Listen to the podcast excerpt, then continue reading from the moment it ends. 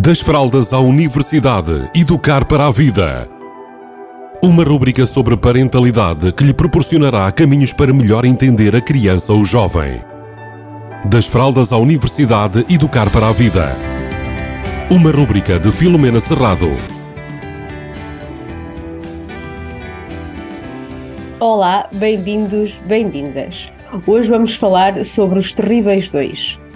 Por volta dos dois anos, Uh, mais coisa, menos coisa, uh, os pais queixam-se muito que as crianças estão obstinadas, que só fazem o que querem e que resistem completamente às indicações e às pressões que são colocadas externamente pelos pais ou por outras pessoas, mas principalmente pelos pais.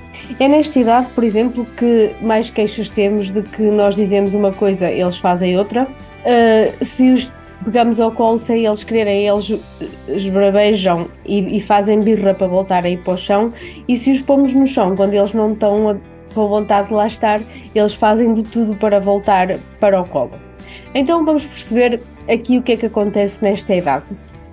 Nesta idade, eh, as crianças começam a perceber que são únicas, eh, individuais e independentes e começam a testar até onde é que vai a sua liberdade, até onde é que elas podem fazer aquilo que elas querem, as suas vontades. Começam a ter consciência de que elas são seres únicos, independentes e com vontade própria e que podem pôr à prova essa vontade.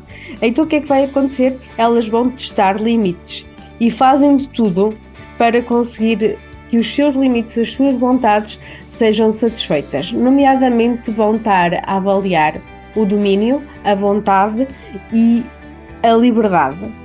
Ao testar estes, estes limites de, de, liberdade, então elas vão começar a ter aquilo que às vezes nós ouvimos dizer que é uh, comigo faz assim, com o pai faz diferente, com na escola também faz diferente, porque elas vão perceber até onde é que está o limite de cada uma das pessoas que as, que as educam.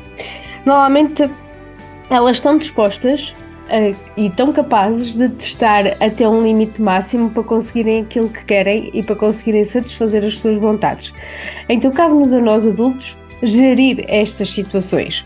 É claro que às vezes nós olhamos para isto como sendo uma coisa terrível, a uma situação que nós temos que dar a volta e que às vezes não sabemos muito bem como. Então aqui é importante percebermos que estes atos de rebeldia, que acabam por ser atos de rebeldia, também ajudam estas crianças a perceberem até onde é que podem ir, ou seja, e até conseguirem entender que em situações difíceis elas se persistirem se calhar conseguem lá chegar. Ou seja, Aqui estes terríveis dois podem não ser tão terríveis quando nós percebemos é, quais são as motivações que estão por trás do comportamento. E muitas vezes nós podemos até deixar ir, ou seja, deixar que a criança tenha uma atitude destas e depois tenha a consequência de a ter tido para poder aprender com a situação e outras vezes até deixar ir para que ela se supere, para que ela consiga ultrapassar situações complicadas. Depois, há aqui sempre as alternativas conscientes, que é no caso de nós percebermos que realmente é um comportamento que tem que ser de alguma forma eh, retificado ou que tem que ser de alguma forma tem que se trazer à consciência, então nós podemos usar as alternativas conscientes, que é dar-nos um castigo proporcional e que tenha diretamente ligação com a situação que aconteceu, neste caso, provavelmente uma asneira. Então, aqui é importante que nós adultos consigamos pôr limites de forma assertiva, construtiva e que os ensinem que existem limites para a liberdade, mas também existe uma coisa que é muito importante que é a nossa capacidade de persistir para conseguirmos aquilo que nós queremos a determinado momento. Então o equilíbrio está aqui, entre a persistência e a liberdade. Beijinhos a todos e a todas. Das fraldas à universidade, educar para a vida. Uma rúbrica sobre parentalidade que lhe proporcionará caminhos para melhor entender a criança ou jovem. Das fraldas à universidade, educar para a vida.